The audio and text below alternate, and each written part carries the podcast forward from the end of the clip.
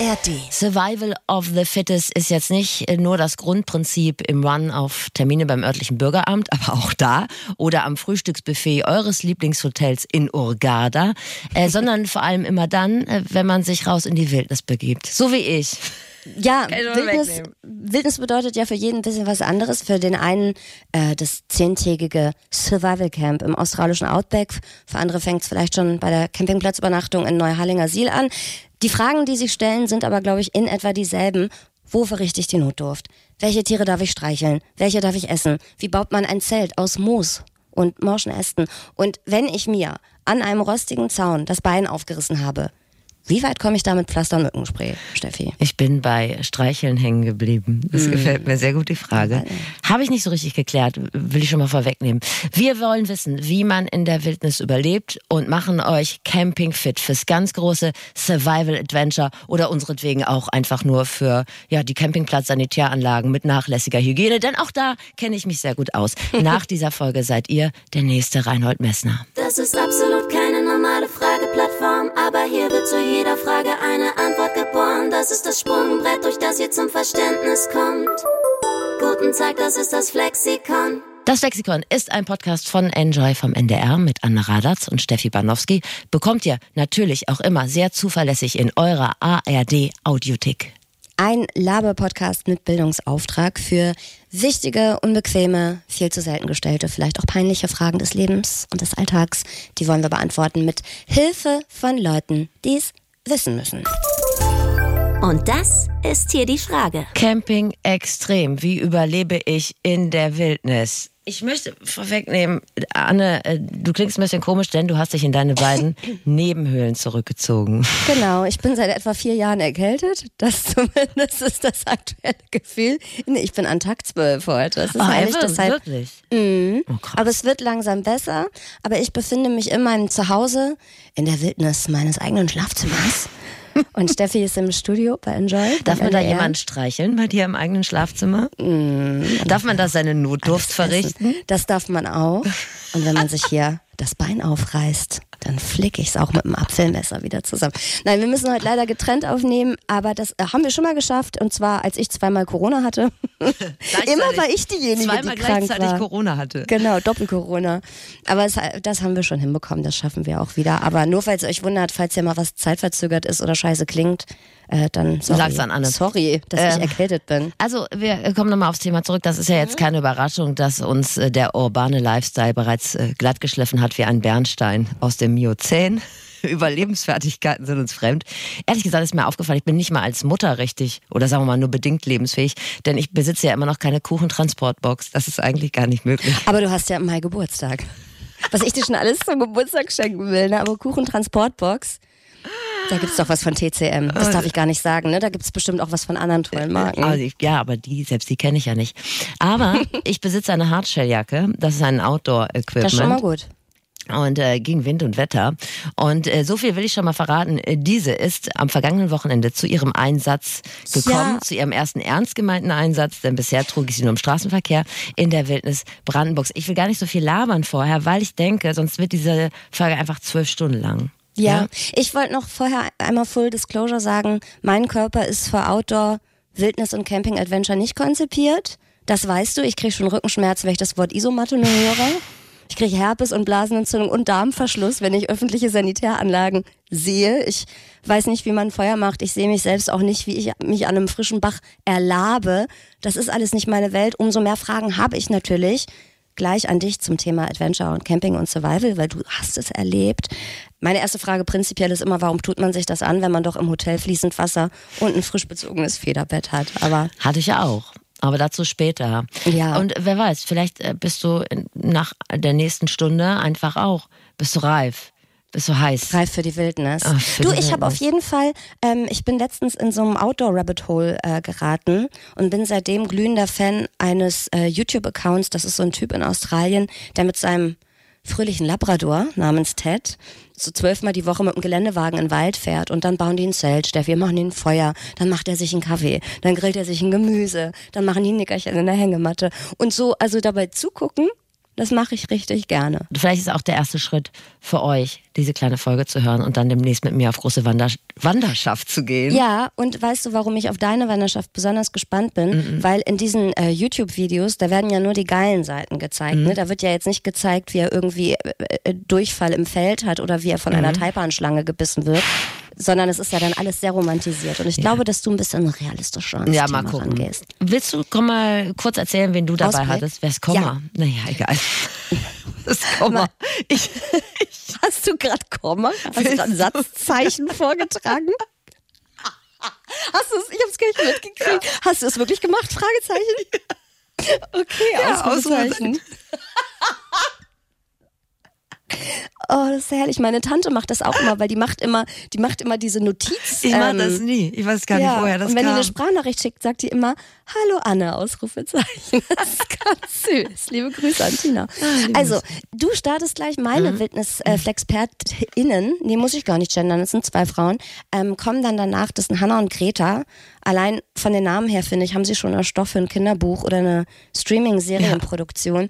Und auch ihre Geschichte hat es erzeugt dazu. Die beiden kommen wie ich aus Kassel mhm. und sind nach dem Abi abgehauen.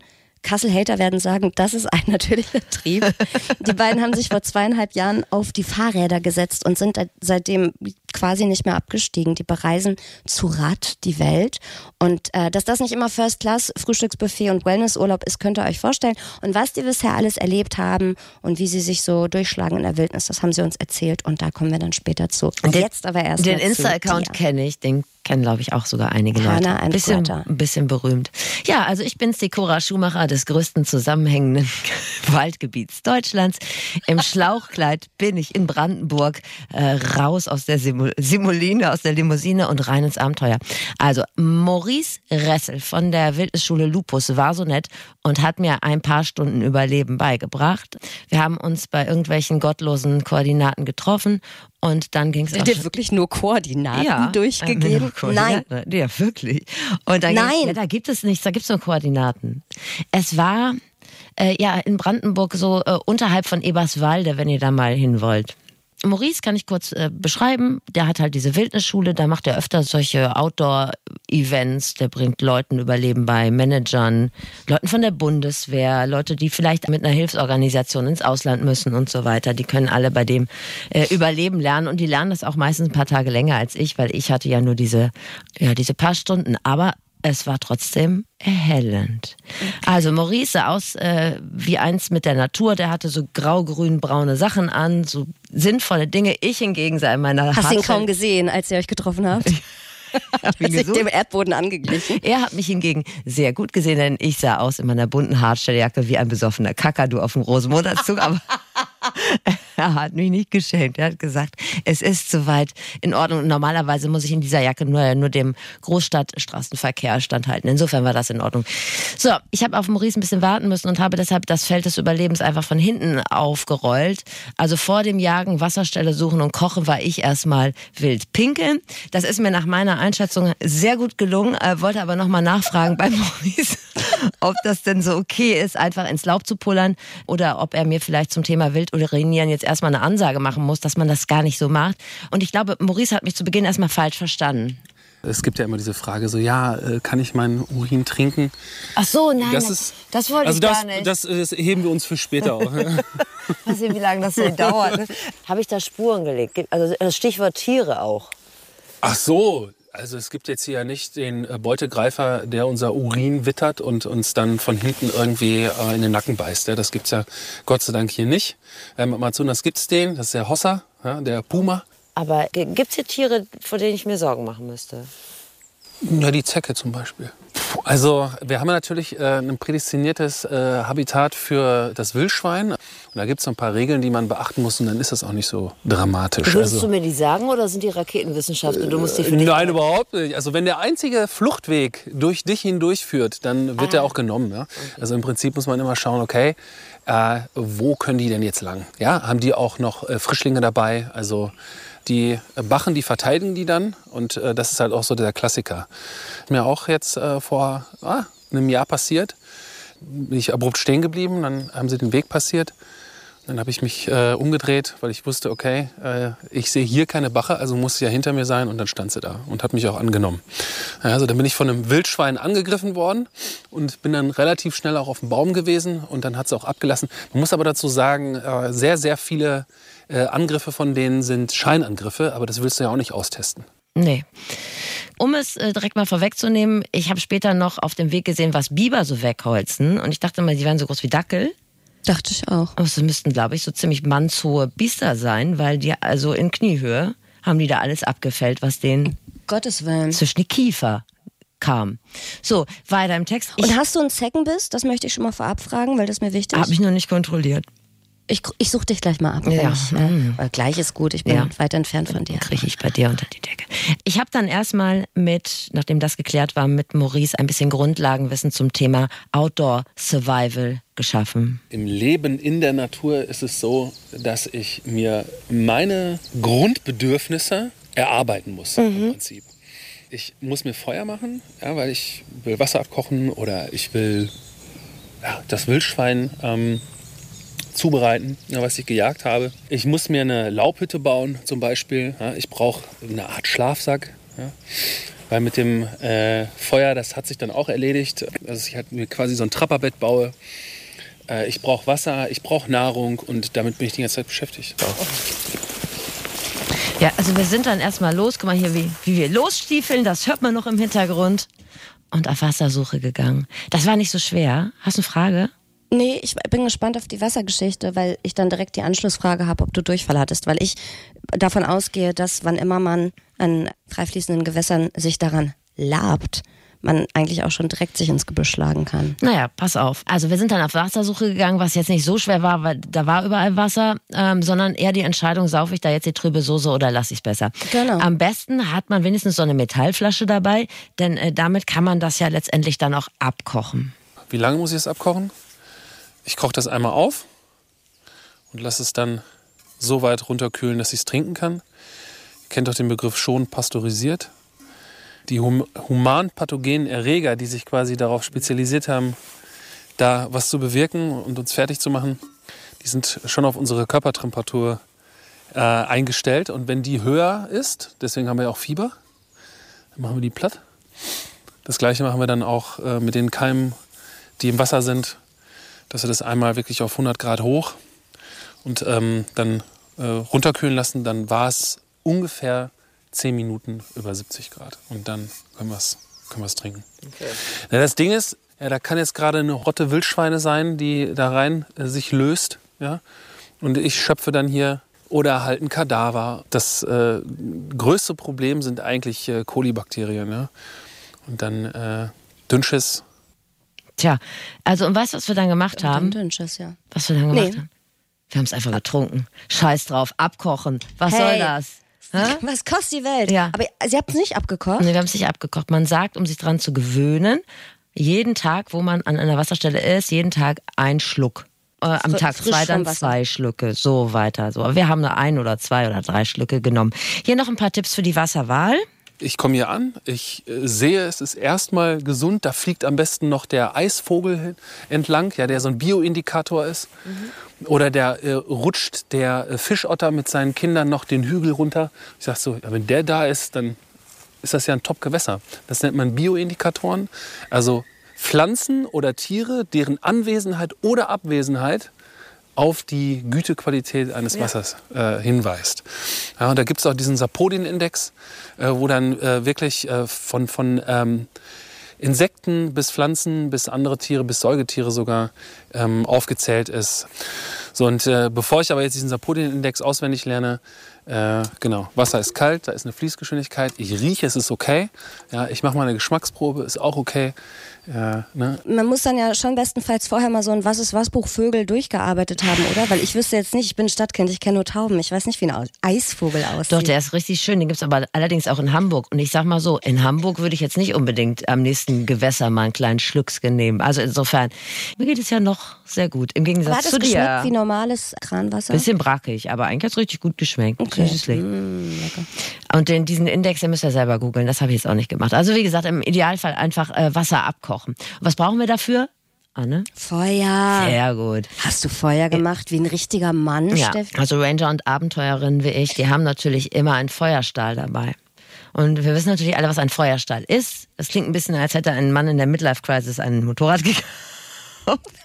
Finde ich. Ja. Äh, ja, da gehe ich mit Regina auf meinen Feuerstahl und dann ab auf die 90er-Party ins Zapzap.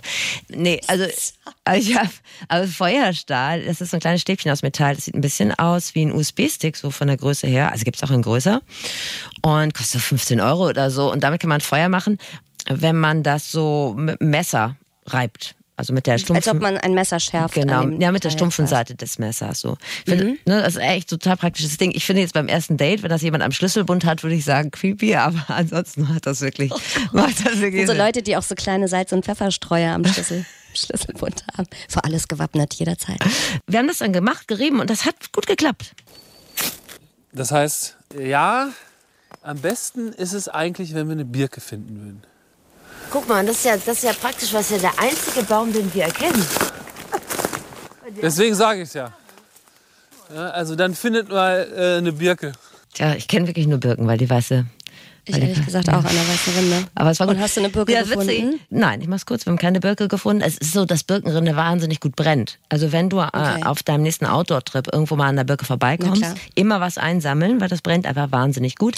Oder allgemein, wenn ihr eine Birke seht, immer ein bisschen Rinde abschneiden, falls ihr mal in die Verlegenheit kommt, in der Wildnis ein Feuer machen zu müssen. Ich sehe die Birken mit anderen Augen, das sage ich, Ich ganz auch. direkt.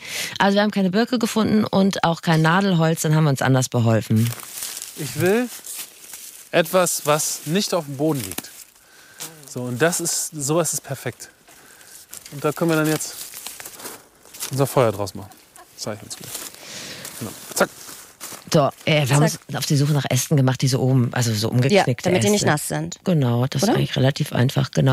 Und jetzt kann man das leider nicht einfach so anzünden, das wäre ja schön. Das muss man vorbereiten und dafür gibt es das Outdoor-Messer. Das hat Was unterscheidet das Outdoor-Messer von einem hiesigen Brotmesser? Google das, es ist egal, es ist ein gutes Messer. Was ihr alles googeln müsst heute. Wir können nicht alles für euch tun. Also, aber was vor allen Dingen wichtig ist, sind die Sicherheitshinweise rund um dieses Outdoor-Messer. Du ziehst das Messer nur, wenn du es brauchst. Wenn du es nicht brauchst, ja, dann kannst du das am besten einfach bei dir an der Seite in der Hülle lassen und anderweitig quasi die Stöcker zerbrechen oder so. Ja? Also das heißt, wir, wir, äh, wir vermeiden es, das Messer quasi zu ziehen und wenn wir es ziehen, dann richten wir unsere komplette Aufmerksamkeit darauf. Wir sind ja sonst auch in der Gruppe. Ja? Also müssen wir vorstellen, wenn wir jetzt hier zu, zu, zu 20 sitzen und ich schnitze jetzt hier, ja? Das heißt quasi, ich habe immer noch einen Radius im Prinzip, ja, wo ich abrutschen kann. Und diesen Radius, den halte ich auch ein. Ja? Den Blutkreis nennen wir das. Und so viel Abstand nehme ich dann. Der Blutkreis, ja. Also den, den Abstand nehme ich auch ein, weil es passiert. Es passiert. Ja, und dann die goldene Regel. Na, Anne, was ist die goldene Regel? Tritt mal aus deinem Blutkreis raus und äh, erzähl mir, was ist die goldene Regel? Immer vom Körper weg. Ja, richtig. Und nicht Blutkreis ist ablecken. ein geiler Name von Horrorfilm. Nicht ablecken. Hat er jetzt Habt nicht ihr euch da kein Nutella-Brot gemacht? hat Maurice nicht explizit gesagt, aber ich denke, das ge- gehört auch dazu. Die es gibt ja Regel. Menschen, um da noch mal was Persönliches zu erzählen, in meinem nahen Umfeld, die schmieren sich sogar das Butterbrot vom Körper weg. Das ist mir als äh, aus meiner Sicht als Vorsichtsmaßnahme ein bisschen übertrieben, aber so hat sich das in meinem Denken natürlich Safety first. manifestiert. So, und dann muss man das Holz mit diesem äh, Messer vom Körper weg vorbereiten. Also ich habe jetzt das abge also äh, ins quasi geteilt, diesen kleinen Ast. Und fahre jetzt quasi an der Kante entlang mit meinem Messer und versuche so, so dünne Späne wie möglich aus diesem Holz herzustellen. Das gibt so Locken. Es sieht aus wie so ein Tannenbaum. Also für mich sah das aus wie das Deckhaar beim Edgar Cut, ehrlich gesagt. Also das ist so, weißt du, so Locken an dem, an dem Ja, dieses Engelshaar, was man sich in den 80ern an den Weihnachtsbaum gehängt Genau hat. so ne? sieht das aus. Das muss man hinkriegen. Also das brennt dann halt richtig, wenn das Ja. Feuer fängt. Ne? Also ich will jetzt nicht sagen, dass mich da das Talent von hinten überrascht hat. Muss man Ich ganz wollte gerade fragen, wie begabt warst du am Messer? es ging. Es, aber ich habe hab Hast du dir auch ein Schwert geschnitzt oder sowas? so einen Bogen für die Adventszeit da mal schnell, weißt du? So ein, wie heißt der? Dresdner komplette Bogen? Krippe. Ja. Naja, aber Maurice hat mir Mut gemacht. So, und das Feuer, das machst du dann so, du schiebst das Laub weg und die feuchte Erde, weil darunter ist meistens Sand. Und ähm, dann kannst du das Zeug so aufstapeln. Dann habe ich das, haben wir das angezündet. Das hat ganz gut geklappt und ich war auch ganz froh, weil zu dem Zeitpunkt war mir auch schon richtig kalt. Aber äh, der Transparenz halber, ich hatte einen Luxusartikel dabei. Nein, was war dein Luxusartikel? Es war ein Handwärmer, den man mit USB-Kabel aufladen kann. Ein wirklich Was man im Dschungel so dabei hat. sehr praktisch. Ja, es hält halt nicht so lange. Tag zwei wäre schon schwierig geworden. Es gab so wenig Steckdosen. Aber es ist auf jeden Fall ein Geschenk des Himmels. Vielen Dank an meine Freundin Julika. Jeden Winter danke ich dir. So, und dann haben wir uns auf den Weg gemacht und haben Essen gesucht. Und da muss ich sagen, habe ich jetzt auch nicht viele Töne, weil das war eine, eine einzige Enttäuschung. Also Februar, Essen suchen im Wald ist wie Brunch um da 12.30 Uhr. Das ist.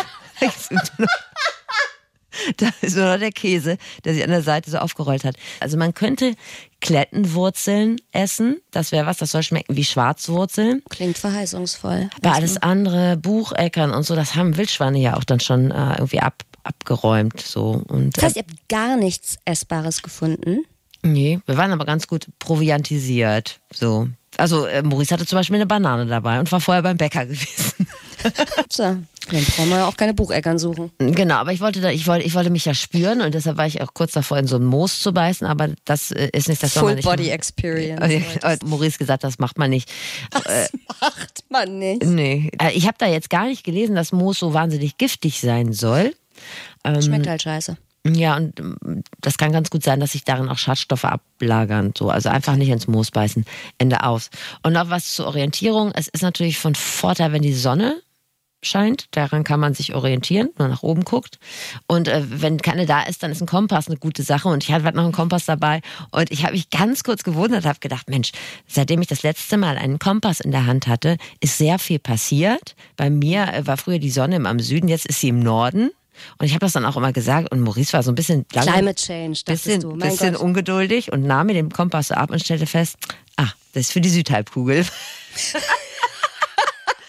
Und habt ihr dann die Beine in die Hand genommen und seid Richtung Südhalbkugel gewandert, damit zu, der Kompass zu deinem Freund da, zu dem, der mal mit dem Labrador am Feuer sitzt. Da Ja, haben, wir dann, haben wir dann weitergemacht. ich wusste gar nicht, dass es sowas gibt. Kompasse für die Südhalbkugel. Wusste ich auch nicht. Wusste ich natürlich. Na klar. Na klar. Dumm von dir. Und es ist auch ganz gut, ähm, dass wenn ein Spiegel dran ist an dem Kompass, diese Outdoor-Kompasse haben das meistens, weil wenn mal Damit man gucken kann, ob man hübsch aussieht im Wald. ob man ordentlich aussieht, wenn man gefunden wird. Richtig. Damit kann man dann Hilfe blenden, wenn dann aus der Luft Hilfe kommt, weißt du? Wenn ein Ach so, mit der Sonne so, ähm, so ein Mo- Morse-Alphabet durchgeben. Okay. Genau. Also wir haben dann Soweit auch ist es ja zum Glück nicht gekommen.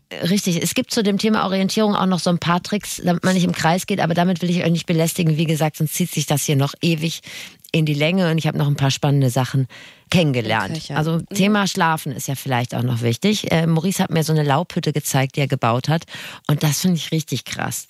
So eine Laubhütte, die versprüht einfach keine Romantik. Ist mehr Blair Witch Project als Gwendo's Ritual am Valentinstag. Absolut. Maurice hat mir gesagt, wer so eine Laubhütte bauen kann, der ist wirklich King im Outdoor-Geschäft. Ähm, das ist auch so ein Glanzstück des Survivals im Prinzip, wo alle sagen, wow, ich will einmal in meinem Leben so eine Laubhütte bauen können. Äh, wo ich wirklich äh, draußen unterwegs bin, habe nur ein Messer, ich brauche nicht mal einen Schlafsack äh, und eine Isomatte oder ein Zelt, äh, sondern ich kann mir aus den Materialien, die ich halt wirklich im, im Wald finde, ähm, ne, Stöcker, Reisig, ähm, jetzt hier Laub, ne, wir sind hier äh, in einem Laubwald, ähm, einfach eine Hütte bauen, wo ich äh, wirklich bei äh, niedrigen Temperaturen draußen übernachten kann. Um es zu beschreiben, es sieht aus wie ein großer Laubhaufen, ist nichts für Leute mit Platzangst und davor ist so ein Gitter. Äh, Man hat halt einen langen, eine lange Firststange. Die, okay. die ist, äh, genau, die ist halt hier, liegt die quasi auf zwei Astgabeln, liegt die auf. So, und dann äh, lege ich einfach von da aus dann wie so Fischgräten quasi, so ein Gerüst drauf. Ja, also ich, das ist natürlich ein bisschen komplexer. Äh, ich habe auch noch äh, unten den Bereich, wo, ähm, wo ich mich isoliere vom Boden. Das ist auch ganz, ganz, ganz wichtig. Ja. Der Effekt ist der Komposteffekt. Das habe ich da innen drin auch. Und wenn ich das wirklich gut baue, dann kann ich wirklich bei niedrigen Temperaturen ohne Schlafsack und alles da gut übernachten. Ich finde es so geil, dass er mal von Reisig redet. Ich dachte immer, das gibt's nur im Märchen.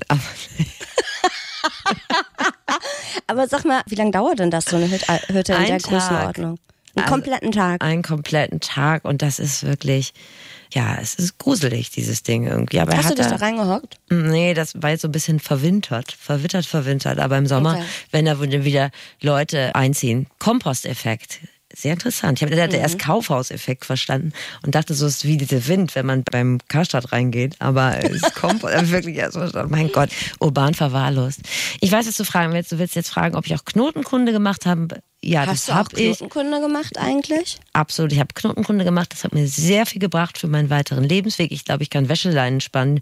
Da würde mir jeder Artisten von mir blind vertrauen jetzt. Die würden da Wie einfach. heißen denn diese Knoten, so die ich man vergessen. lernt? Doppelter Strengsusel. Ja, so ungefähr. Sowas, ne? ähm, ja, also auf jeden Fall sinnvoll. Knotenkunde ist sinnvoll. Macht das mal. Das kann man sicherlich online auch machen. Aber was knote ich denn? In, in, in, also ich überlege wirklich gerade, was knote ich denn Naja, in, also- in freier Wildnis? Wenn ihr einfach campen geht, dann braucht ja, wenn ihr einfach campen geht, dann braucht ihr auf jeden Fall eine Wäscheleine, brauchst du immer. Bei mir Mhm. hat die bisher immer so ein bisschen durchgehangen, tut sie jetzt nicht mehr. Und du kannst natürlich auch so ein Tarp darüber ziehen, so eine Plastikplane, wo du dich Damit unter, unterstellen Ah, kannst okay. zum Beispiel. Also Knoten ist wichtig. Was mir Maurice noch mit auf den Weg gegeben hat, dass er sehr empfiehlt, äh, Merino-Produkte zu nutzen. Also Unterhemdchen, Socken und so weiter, weil das State of Art. Was denn? Machst du Kaum schon? ein ne? Podcast, mm, kaum ein Podcast macht so viel Werbung für Merino-Wolle wie wir. Wirklich? Denn auch in unserer Folge Jucken, Kratzen, Stinken oder wie auch immer die hieß, da hat uns doch auch der Hautarzt gesagt, gegen äh, Schweißentwicklung und Hautschuppen und so wäre es auch total super, so ein schönes 145 Euro Longsleeve Merino anzuziehen. Ich habe ja bald Geburtstag. nee, du kriegst eine Kuchentransportbox, Äh, das meine stimmt. Liebe. Zwiebellook ist sinnvoll, weil irgendwann kommt die Wetterlage, die jeder Outdoor-Mensch fürchtet und das ist folgende. Man nennt das den Windchill-Effekt. Ja? Das heißt, wenn du jetzt auf einer Freifläche stehst und du hast 20 Grad, wenn dir dann ein starker Wind entgegenbläst, dann kannst du da mal 15 Grad von abziehen. Und dann hast du 0 Grad gefühlt. Das ist der Windchill-Effekt. Und wenn du dann noch nass bist, dann kannst du noch mal 10 Grad abziehen. Dann bist du auf einmal bei minus 10 Grad gefühlt. Und das war's. Ja, also die tödlichste Temperatur ist so bei 5 Grad und dann richtig Regen und Wind. Und dann bist du am Arsch. Bisher war das bei mir nur ein Bauchgefühl, jetzt weiß ich, das heißt der Windchill-Effekt. Finde ich ganz Mensch, Du kennst vom interessant. Rollerfahren. Weil Ah, beim. Rollerfahren denkt man auch, ach guck mal, draußen sind 12 Grad, da doch Roller fahren. Mhm. Aber wenn du dann fährst, irgendwie 50, 60, nee, darf man gar nicht, 50, ähm, dann ist ganz schön kalt. Und suchst du dir dann auch einen Unterschlupf, wo du windgeschützt bist? Dann schnitze ich mir erst was vom Körper weg, leih mir deine Softshelljacke und dann mache ich mir so eine Hardshelljacke. Ach, ist doch auch egal, du kommst da auch noch rein. Also auf jeden Fall. So, also da muss man sich auf jeden Fall was, äh, sehr schnell was Windgeschütztes suchen. Regen ist gar nicht so schlimm. Das trocknet alles relativ schnell, wenn man ordentlich angezogen ist. Aber Wind ist ein Killer. So, jetzt hatten wir ja Trinken, Feuer, Essen, Schlafen. Fehlt noch eins, Annemarie. Na klar, es fehlt noch groß machen. So. Oh Gott, das ist das Schlimmste. Musstest du groß an dem Tag? Oh Gott, bitte nicht. Natürlich nicht. Aber irgendwann muss man ja groß, wenn du so Tage, Wochen unterwegs bist. Voll. Auch hier hat Maurice keine Hemmung und eine gute Empfehlung. Ich brauche kein Klopapier, sondern das liegt dann halt auch einfach irgendwo rum. Ja? Wichtig ist natürlich, dass du dir mit deinen Hacken einfach irgendwo mal hier so ein Löchlein grabst. Ja? Und dann, dann gehst du dahin, wo, wo das Moos ist. Hier. Am besten, du springst natürlich äh, ins Wasser rein und säuberst dir deinen Po. Aber das ist auch super hier. Das nimmst du dann beherzt und ziehst dir das einfach so richtig schön durch die Kimme. Ne? Ne? Und das ist wirklich top. Da bleibt nichts übrig. Ähm, weißt mich hat er begeistert. Aber ge- genau da, wo er sich die Kimme im Fluss gesäubert hat, 20 Meter weiter, habt ihr euren Schluck getrunken. ohne es abzukochen. Da muss man auch mal drüber nachdenken. Das ist halt wirklich für mich äh, da rumrennen und dann ist es kalt und wenn es dann regnet und nichts zu essen. Alles schlimm, ne? Aber auf Toilette müssen in der Wildnis, das wäre für mich, ich möchte in diese Situation nie kommen. Aber ich bin mir sicher, dass so ein richtiger Mooslappen wirklich viel hygienischer ist als so trockenes Toilettenpapier. Aber es macht natürlich auch Sinn, dass er mich davor gewarnt hat, Moos zu essen, sag mal so. Absolut. Aber hast du dir jetzt für den Hausgebrauch so ein paar Mooslappen mitgenommen, die jetzt Die bei euch zu Hause auf dem WC? Man müsste allerdings, das sollte man vielleicht nicht außer Acht lassen, wenn du jetzt mit deiner Clique demnächst, also wenn du überzeugt bist nach dieser Folge und mit deiner Clique demnächst oder mit dem im Familienverbund einfach mal wild campen gehst, sollte man sich vorher absprechen, wo denn alle ihre Notdurft verrichten. Nicht, dass da irgendjemand dann mal Fangen spielt oder sonst was und dann da in der Toilettengegend. Also das muss man schon klar abstellen. Ja, und auch so den Moment, in dem alle Durst kriegen, mit dem Moment, in dem sich alle die Kimme, er hat es wirklich schön ausgedrückt, ich, möchte, möchte ich adaptieren, äh, sich im Fluss waschen, dass man da auch irgendwie guckt, dass das nicht auf dem Zeitstrahl so ungefähr der, äh, im gleichen Zeitpunkt passiert. Nur ein Tipp. Richtig. Insgesamt muss ich sagen, ich habe vielen Dingen vor diesem Trip auf jeden Fall deutlich zu wenig Relevanz eingeräumt. Also Stöcker waren auf einmal wichtig, Steine, Wasser, Moos, Reisig. Ganz neues Verhältnis zu den einfachen Dingen. Das habe ich Maurice auch gesagt. Das ist ein, ein erhöhtes Bewusstsein den Dingen gegenüber. Ein Stein ist auf einmal kein Stein mehr, sondern ein Messer. Ja, ein Stock ist auf einmal ein Stopper. Es ist ein Multitool. Das ist ein Multitool, ja. Und ich weiß, dass das Reh draußen bei 5 Grad, ach Quatsch, bei minus 5 übernachten kann und ich nicht. Kriegt man auch mehr Achtung vor den Tieren. Das stimmt, aber das Reh kann auch viele Sachen nicht, die ich sehr gut kann. Ja, das Reh, das kann auf jeden Fall nicht stricken. Ja, kann ich auch nicht. Was soll das denn? was? Nein, das war jetzt. Oh. Stricken, weil es halt eine Nein, ich komplexe... kann auch nicht eine, stricken. Ach so. Traurig.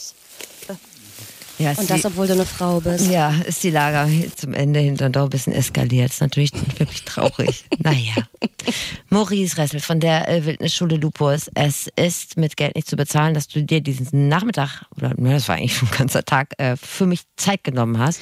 Viel gelernt, vielen Dank. Und das nächste Mal, liebe Anne, bekommst du von mir das sanfteste Moos, das ich finden kann. Schmeichelmoos bekommst du. Schmeichel. Und abends suchen wir einanders Körper nach Zeckenbissen ab. Das fand ich richtig schön, Steffi, dein Erlebnisbericht. Ich war ja zwischenzeitlich in Sorge. Ich hatte dir an dem Tag, als ich wusste, du bist da unterwegs, hatte ich dir Vormittag eine WhatsApp geschrieben, dass ich dir viel Spaß wünsche. Und dann dachte ich abends so, jetzt höre ich mal, wie es war.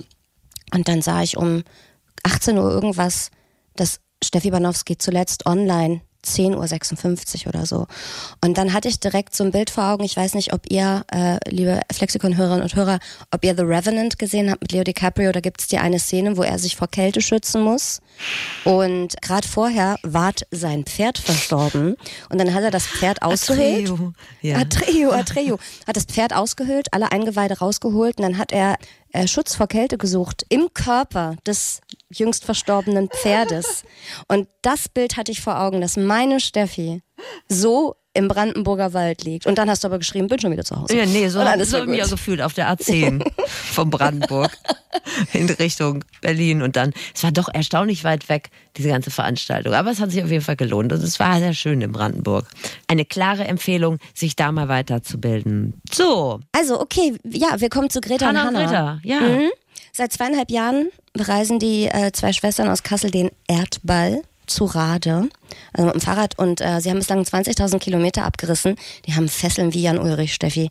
Da kann sich der ein oder andere verirrte Rennradhipster mal eine dicke Scheibe von abschneiden. Die fahren natürlich nicht nonstop durch. Die, die haben schon mal einen längeren Stopp gemacht in Portugal zum Beispiel. Und dann waren sie sehr lange in Marokko. Dann sind die durch Sandstürme in der Sahara gefallen. Ähm, das kann man auch alles auf ihrem Insta angucken. Hannah and Greta heißt der Account. Und ich fasse es mal so zusammen. Die beiden kennen sich in Sachen Camping und Wildnis aus. Und die haben für Toilettengeschäfte jetzt auch sicherlich nicht immer ein frisch gefliestes Badezimmer gehabt. So. Als wir mit ihnen gesprochen haben, waren sie aktuell in Accra, der Hauptstadt von Ghana. Und meine erste Frage war, klar, mag ein bisschen stumpf sein, aber es liegt doch auf der Hand, 20.000 Kilometer mit dem Rad. Wie oft hat man dann Platten? Weil du, Steffi, hast zum Beispiel ja alle zwei Wochen Platten. Das stimmt. Gar nicht so viele. Also in unserem ersten Jahr hatten wir keinen einzigen. Und jetzt kommen sie so langsam, aber die Reifen sind halt auch abgefahren und die Straßenverhältnisse schlechter. Aber ja, ich glaube, ich hatte so vier oder fünf. Und ich vielleicht so zehn. Also hält sich in Grenzen. Ja, kann sich die Verkehrsplanung in dieser Stadt ja mal ein Beispiel an Marokko nehmen zum Beispiel. Wer hätte das gedacht? Eine Sache, die mich mit am meisten abschreckt an Adventure-Urlauben und wilden Camping, ähm, sind Krankheiten, weil wirklich nichts wünsche ich mir weniger als Brechdurchfall im Wurfzelt. Das will wirklich niemand. Einmal kurz am falschen Bach gelabt und schon streckt es einen da nieder. Deshalb Frage an Hannah und Greta, welche Krankheiten habt ihr euch denn bisher so eingefangen unterwegs? Wir haben immer mal wieder Durchfall vom Wasser, vom Essen. Ja, und Malaria. Ich hatte jetzt vor, oder ich habe immer noch Malaria, oder jetzt ist es geheilt, aber ich merke immer noch, äh, dass ich schwach bin. Ja, ich hatte zum dritten Mal jetzt Malaria und das ist echt hart. Und in der Zeit hat man halt gar keinen Hunger, gar keinen Appetit und da nimmt man dann halt auch immer wieder ab. Und wir sind mit Malaria-Prophylaxe losgefahren. Wir haben die auch die ersten zwei Monate genommen, haben dann aber echt schnell beschlossen, okay, nee, das hat keinen Sinn, jeden Tag eine Tablette zu schlucken, vor allem weil wir das auch voll häufig vergessen. Aber ja, also man hat Fieber, man kriegt Husten, ähm, es Schüttelfrost, ähm, dann man schwitzt ganz, ganz viel, hat keinen Hunger. Ich war noch nie so krank in meinem Leben. Na, das klingt ja verlockend. Einladend, ne? Ja. Kann man sich auf jeden Fall schon mal draus mitnehmen. Impfung checken, großzügige Reiseapotheke mitnehmen. Aber um manche Sachen kommt man halt nicht rum, wenn man eben nicht im Spa-Bereich eines Fünf-Sterne-Hotels residiert. Wobei auch da kann man sich beim Softeis-Dessert eine fröhliche Salmonellenvergiftung einfangen. Also vergesst den Vergleich. das stimmt. Meine Eltern haben mir, als ich klein war, immer gesagt, Softeis kriegst du nicht, kriegst Salmonellenvergiftung. Ich Glaub glaube, ich sie wollten überhaupt sich die gar eine nicht. Mark 50 Ja, sparen. absolut. Glaube ich Ja. überhaupt nichts von. Aber weil die früher immer vorm Kaufhof standen, diese Softeismaschinen, wo man sich selber mal kurz was, was zapfen Exakt konnte. die. Tja, auch gut. Naja. Thema Ich habe bald Hygiene. Geburtstag. Ja, Steffi, jetzt reicht's. Du kriegst eine Kuchentransportbox. Thema Hygiene. Wer campt, wer zeltet oder Low-Budget-Haus, der weiß, dass er sich auf ein Umfeld einlässt, an dem man jetzt nicht unbedingt, ich sag mal, eine Herz-OP durchführen könnte, so vom Hygienestandard her. Wie ist denn euer Verhältnis zur Hygiene, Greta und Hanna? Ähm, also wir waschen uns hier in Westafrika tatsächlich viel häufiger als in Europa. Das ja, es ist- gibt so viele öffentliche Brunnen, wo wir uns einfach waschen Ja. können. Das ist sehr gut. Aber in der Wüste, Ja, es war da war es sehr, sehr schwer. Es, wir hatten sehr häufig Wassermangel und wir haben auch mal eine Woche oder zwei Wochen nicht geduscht. Und auch Ähm, Hände waschen und so war ein Thema. So ja. vor dem Essen war dann Wenn so, man, ja, die, okay. wenn man die Periode hat, es ist so, so, so, so blöd. Also es, Ja. man steht dann wirklich da, okay, wasche ich mir jetzt die Hände oder lasse ich die, Unter äh, die Menstruationstasse drinne über die Nacht oder wie mache ich das? Also es ist ja, Ja. super blöd. Finde das alles einfach nur wahnsinnig beeindruckend. Also Ja, ne? ich nehme das jetzt gerade so hin, aber also wir sind ja schon irgendwie picky und pissig, wenn wir mal normal unsere Tage haben. Wollte ich auch, ja, absolut. Und darüber habe ich mir bei diesem ganzen Thema überhaupt keine Gedanken gemacht über Menstruation. Und da kommen wir jetzt wieder zum fragwürdigen Thema Free Bleeding, Steffi. Erinnerst du dich? Ja, in der Wüste Das wäre die das wassersparendste Methode wahrscheinlich, aber wer kann das schon? Ja, aber die haben ja dann auch einen Schlafsack dabei und dann haben sie ja nicht 20 Schlafsäcke dabei, sondern wahrscheinlich nur den einen. Und wenn der irgendwann ist der ja voll. Apropos Schlafsack. Kommen wir zu. Oh Gott. Also Thema Schlafen. Die beiden haben unter anderem ja tatsächlich schon in der Wüste gepennt und entsprechend haben sie ein paar Tipps für alle, die gerade vielleicht ins Thema Wildcamping einsteigen. Also wenn man, wenn man die Chance hat, wild zu campen, wo einen niemand sieht, dann haben wir da keine Anforderungen. Ähm, aber zum Beispiel jetzt in Westafrika, wo es ziemlich ähm, Dicht äh, besiedelt dicht ist. besiedelt ist, haben wir entweder, also da, ja, haben wir die Regel, entweder niemand sieht uns oder alle sehen uns. Ähm, das heißt, entweder wir bauen unser Zelt erst auf, wenn es dunkel ist und ähm, verschwinden halt schon wieder, bevor die Sonne richtig aufgeht. Das ist der Plan. Es alles klappt nicht immer so, aber das ist der Gedanke dabei. Ähm, oder wir fragen halt in einem Dorf, ob wir irgendwie in der Schule schlafen dürfen oder in der Kirche. Das klappt eigentlich auch immer ziemlich häufig. Ja. Und sonst, wenn man halt wirklich wild campt, halt der Untergrund sollte halt, also es ist Ja. einfach nur zum bequem zum Schlafen, wir haben auch schon auf so großen Steinen geschlafen und so. Also wir sind da wirklich, Oh. wir schlafen mittlerweile überall Ja. eigentlich. Hinter Und- Mülltonnen. Äh, Während der Regenzeit haben wir uns unser Zelt mal in so einem kleinen Bachlauf aufgebaut, als es nicht geregnet hat. Nachts hat es dann angefangen zu regnen und wir wirklich, also wir saßen im Bach drin und wir mussten die Seiten vom Zelt hochhalten, damit das Wasser ähm, nicht durch die Türen ins Zelt kommt. Da sollte man dann noch drauf achten, wo das Wasser abfließt. Klassisches Flussbett, Steffi. Wer kann ahnen, dass man da nicht schlafen kann?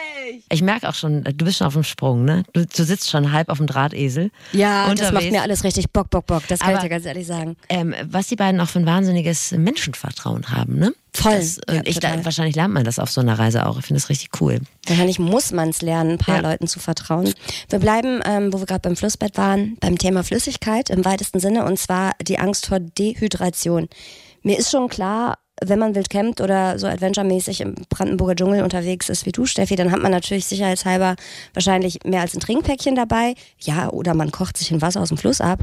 Aber was ist, wenn da kein Fluss ist? in der mhm. Wüste zum Beispiel, oder wenn die Wasservorräte nicht reichen. Wir haben Hanna und Greta mal gefragt, ob sie da schon mal in eine riskante Dehydrationssituation gekommen sind? Wenn wir planen mussten, dann hatten wir eigentlich immer genug Wasser dabei. Also wenn wir wirklich Strecken hatten, wo mehrere 100 Kilometer kein Wasser war, hatten wir auch Wasser dabei genug. Aber es waren dann in so Kleinigkeiten, wo wir so dachten, ja, okay, wir fahren jetzt nochmal, keine Ahnung, wie 50 Kilometer dahin und haben dann halt gedacht, ja, es sind nur 50 Kilometer und dann, ja. Oder ganz oft vergessen wir abends Wasser aufzufüllen. Genau. Und dann ist es so, okay, entweder wir haben jetzt für morgen früh noch Wasser zum Trinken aber dafür jetzt kein Essen. Oder wir haben jetzt Essen, aber morgen früh kein Wasser zum Trinken. Genau, in diesen kleinen Momenten passiert es dann. Jetzt haben die beiden ja das Thema Essen gerade schon kurz angesprochen. Ich denke mal, ich kenne mich nicht aus, mhm. aber ich denke, im Hochland von Ashanti in Ghana, da gibt es jetzt nicht alle 20 Kilometer ein Drive-Thru. Deshalb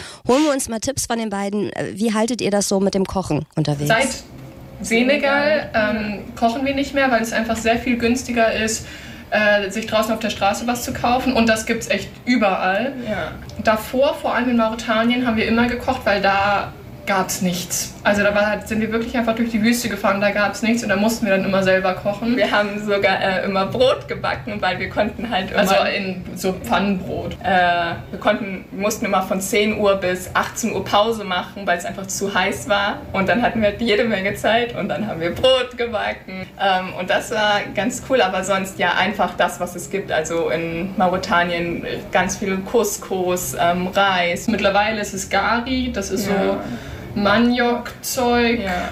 Also immer das, was es gerade gibt, weil alles, was importiert ist, ist unfassbar teuer. Also wirklich unfassbar teuer.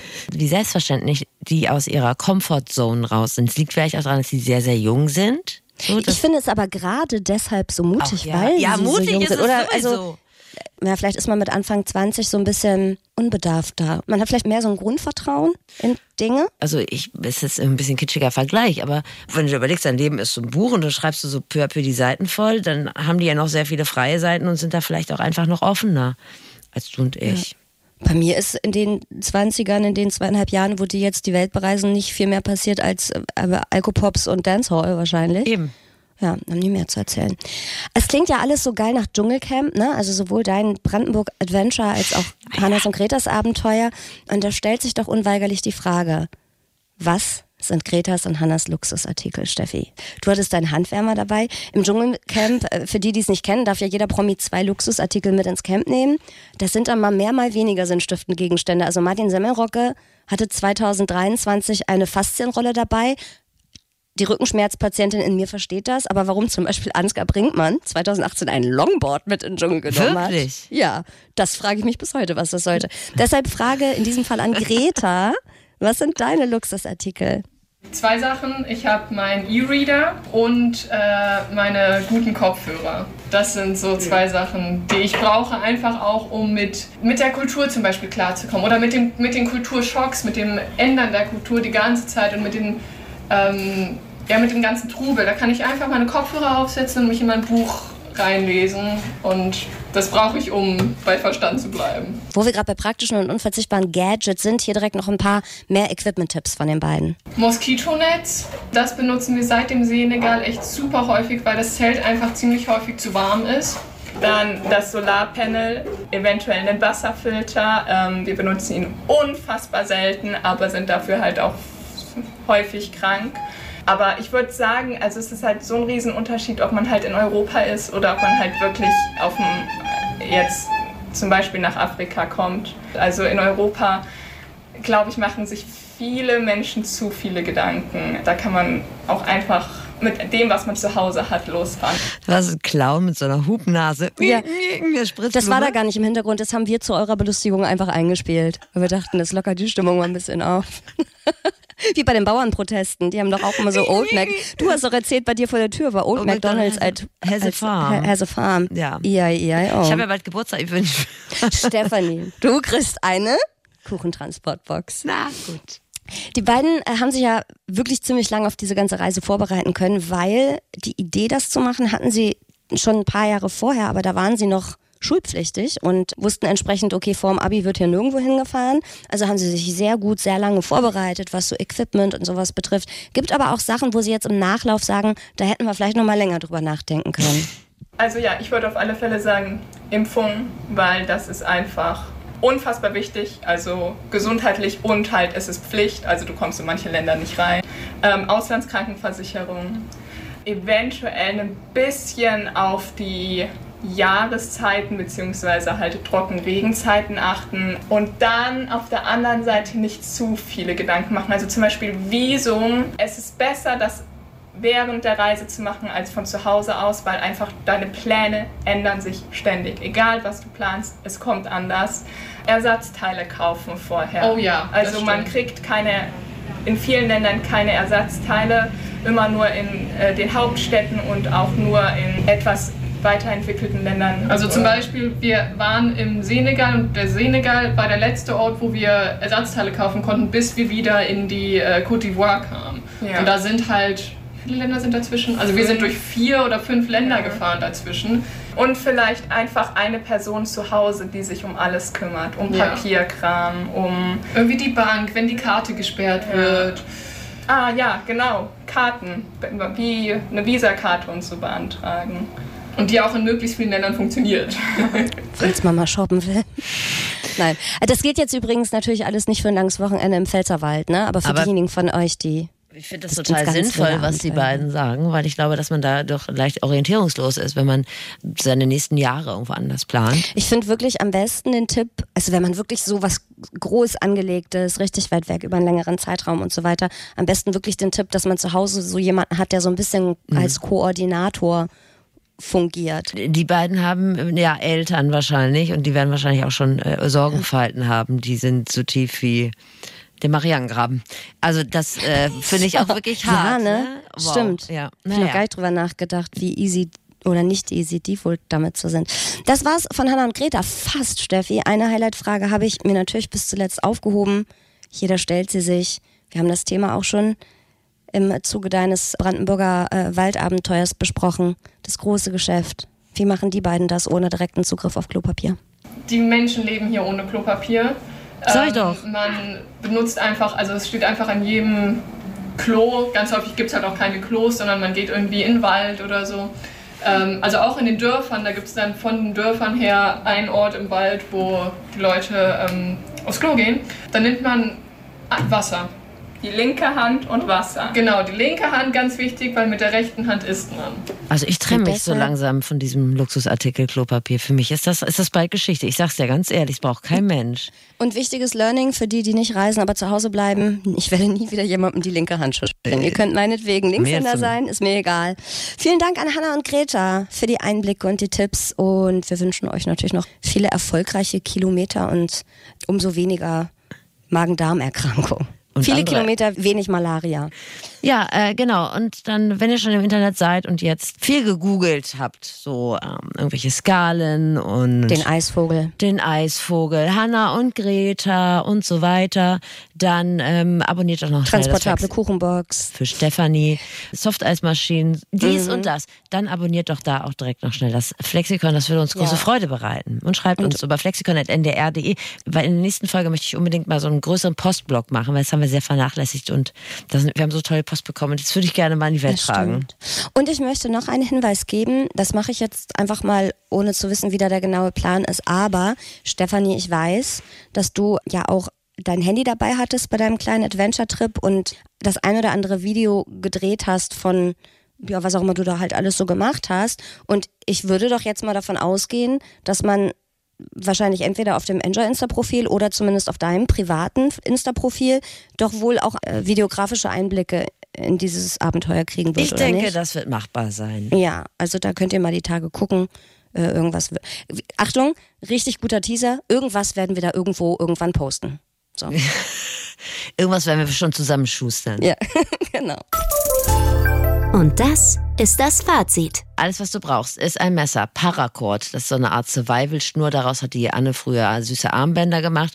Äh, Feuerstahl. Ein Tab wäre gut. Also so eine Plane, ein Wasserbehälter. Wie du schon diese ganzen, das Fachvokabular beherrscht, Steffi, ein Tab. Das ist in mich eingefahren. Es hat sich in mir manifestiert. Hm, Wir du können auch bist mal eine Folge, Adventure-Urlaub. ich bin, wir können auch mal ähm, eine Folge machen über dieses bescheuerte Wort Manifestation. Kompass ist wichtig. Merino-Socken hatte ich gerade unter den Tisch fallen lassen. Und mindestens eine Banane, wenn man sich äh, in den Wintermonaten durch Brandenburg schlagen will. Äh, Wasser immer am besten abkochen, sonst mal gucken, ob da Leben drumherum ist und checken, ob sich nicht irgendwo flussaufwärts eine Herde Hochlandrinde erleichtert hat. Wer Feuer machen will, der muss die Oberfläche von Material vergrößern, zum Beispiel kleine Locken von einem Ast schnitzen, dabei den Blutkreis beachten. Anna hat gerade noch eingeworfen, nicht so nah dran gehen. Richtig. Und äh, noch was zum Thema Feuer. Also wenn du Birkenrinde hast, dann hast du ausgesorgt. Danke. Äh, Wildschweine sind äh, hier hiesig der Endgegner. Es erleichtert den Umgang, wenn man dem Tier irgendeinen Fluchtweg ermöglicht. Denk da bitte dran. Und um nochmal deine Eingangsfrage aufzunehmen, Anne, Frischlinge besser nicht streicheln. Merken, wo man groß gemacht hat, damit man sich da beziehungsweise seine Überreste nicht überraschend wieder trifft. Und Klopapier könnt ihr auf jeden Fall vergessen. Moos regelt. Es gibt einfach noch so viele Sachen, die ich von diesem Outdoor Survival mitgenommen habe. Ich kann das jetzt nicht alles aufzählen. Das bebt noch richtig nach. Denkt euch euren Ähm, Teil. Dass du nicht noch mehr erwähnt hast, dass man ähm, beim Schnitzen vom Körper wegschnitzt, finde ich grob fahrlässig, ehrlich gesagt. Aber jetzt. wenn du unsere Hörer da im wahrsten Sinne des Wortes ins offene Messer laufen lassen willst, dann nur zu. Du weißt, wie man sich unsympathisch macht. Aber bitte, das ist ja deine Entscheidung. Hier kommt noch mein kurzes Fazit. Ähm, beim Wildcampen überlegt euch gut, wo genau ihr schlaft. Tipp von Hannah und Greta. Entweder alle sehen euch, also so, dass es halbwegs offiziell ist, oder keiner sieht euch. Dann solltet ihr aber auch wirklich erst nach Anbruch der Dunkelheit die Zelte aufbauen und vor Morgengrauen wieder abhauen. Äh, Dehydration ist ein mieses Arschloch, also Regel Nummer eins, immer genug Wasser dabei haben, vorausschauend planen. Bereitet euren Magen schon mal schonend darauf vor, dass so ein Adventure-Camping-Urlaub eine harte Zeit für ihn werden könnte. Und Planung ist alles. Denkt nicht nur an so Sachen wie Equipment, Reiseroute, sondern auch an Geld, Kreditkarte, Visum, Impfung und am besten ein Notfallkontakt, ein Organisator, der sich von zu Hause für euch um alles kümmern kann. Also wir brauchen jetzt keine Marktforschung, um euch zu durchschauen. Wir wissen einfach, dass die untenrum Folgen unseres Podcasts, die bei euch immer auf große Begeisterung stoßen. Mhm. Oder ich will fast sagen, Erregung. Äh, Wir nennen sie liebevoll Sexikon-Folgen. Und wann immer es bei uns um Orgasmen geht, um Fetische, Fremdgehen, Sextoys, äh, ja, da waren die Abrufzahlen sehr, sehr gut. Vielen Dank dafür. Aber wir können ja diese Interessen nicht in jeder Folge befriedigen. Das ist ja klar. Und deshalb haben wir einen anderen Podcast gefunden, den wir euch äh, wirklich unter anderem auch ans Herz Ja. legen wollen. Genau. Und Unter die zwar, Decke. Ähm, auch. Unter die Decke wollen wir euch den legen. Freundschaft Plus von Bayern 3, auch moderiert von zwei Frauen, Corinna und Christine, da müsst ihr euch gar nicht doll umgewöhnen. ähm, die beiden sprechen über Liebe und Sex und Zärtlichkeit. Nein, über Beziehungen jedweder Art und die machen das nicht wie so ein klemmiger Biolehrer in der Mittelstufe, sondern wirklich äh, sehr entspannt und sehr, sehr lustig. Ich habe äh, letztens eine Freundschaft Plus Folge gehört zum Thema Quickies und da zitieren Christine und Corinna äh, so eine, so eine Quickie-Rangliste, also eine Rangliste der Orte, an denen Menschen am liebsten Quickies haben. Und was ist da auf Platz eins, meine liebe Steffi? Also äh, so in Gedanken so oder haben die da schon mal, weiß auch nicht, ne? Egal. Nee, weiß ich überlege nicht. mal, also früher so. Boomer würden jetzt wahrscheinlich sagen Flugzeugtoilette, aber was, äh, die Leute sind ja anders. Flaschenpfandautomat, Boulderhalle, hinten auf dem Lastenfahrrad finde ich schön. Das ist auch alles schön. Äh, nee, äh, aber ähnlich fragwürdig. Fahrstuhl ist auf Die Platz sind die- eins, Steffi. Der Fahrstuhl. Aber wie lange muss man denn da fahren? Also Ja, das habe ich mich, ja, also in meinem Kopf war das auch immer nur ein Gerücht, der so, das so aus Oh. der Film- und Fernsehindustrie kam. ja, Weil, also ich würde denken, um motiviert ins Hummeln zu kommen, braucht man wahrscheinlich schon so 10 bis 15 Stockwerke. Wo, wo kann man die schon fahren? Soll ich dir was sagen? Ich, Mm-mm. Äh, hatte, mm, ich, ja. hatte, ich hatte darüber schon mal was gehört und zwar gibt es das äh, Radisson Hotel am Dammtor. Hier in Hamburg, ja. Frag mich bitte Da bei nicht. der Messe, das der, Frag, der ja, frag mich bitte nicht, das ist ja hoch. Und frag mich bitte nicht, wie es zu dem Gespräch kam. Auf jeden Fall hat mir Kalle Schwensen erzählt. Wer sonst? Wer sonst? Dass es da Zeiten gab, wo es gang und gäbe war, dass man da einstieg und da war, da war halt schon besetzt. So. Nur, Wollen dass ihr wir das mal- jetzt auch mal nee. gehört habt. Was denn? Ich wollte gerade Nee, vorschlagen, machen aber ich nicht. kann ja nicht Fahrstuhl fahren. Ja, nee, dass du, wir das. aber das, äh, ja, du, du fährst ja keinen, phobiebedingt. Du wirst ja, Ja. dann auch sowieso nie in die Verlegenheit kommen. Leider nein. Aber ich würde gerne mal mit dir einmal da beim Radisson hoch und runter fahren, um einfach einmal für alle Hörerinnen und Hörer, die den Gedanken vielleicht irgendwie ganz vielversprechend finden, um mal einmal Zeit zu stoppen, wie viel Zeit sie da hätten. Oh, das können das wir ja als, wir. als Service Das finde ich auch. gut. Dienstleistung machen. Ja. Also alles äh, Thema schnellen Sex im Paternoster kriegt ihr bei Freundschaft Plus, aber eben auch noch ganz viele andere untenrum Themen und Herzthemen. Ein sehr, sehr guter Podcast. Hört mal rein, kriegt ihr da, wo auch dieser Podcast hier feilgeboten wird, in der ARD Audiothek.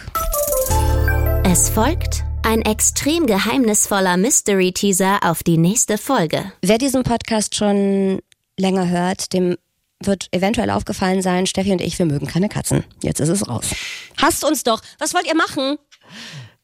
Weil ich, ich bin da ja immer noch ergebnisoffen, was ja meinen weiteren Lebensverlauf anbelangt. Vielleicht werde ich ja noch eine Cat Lady.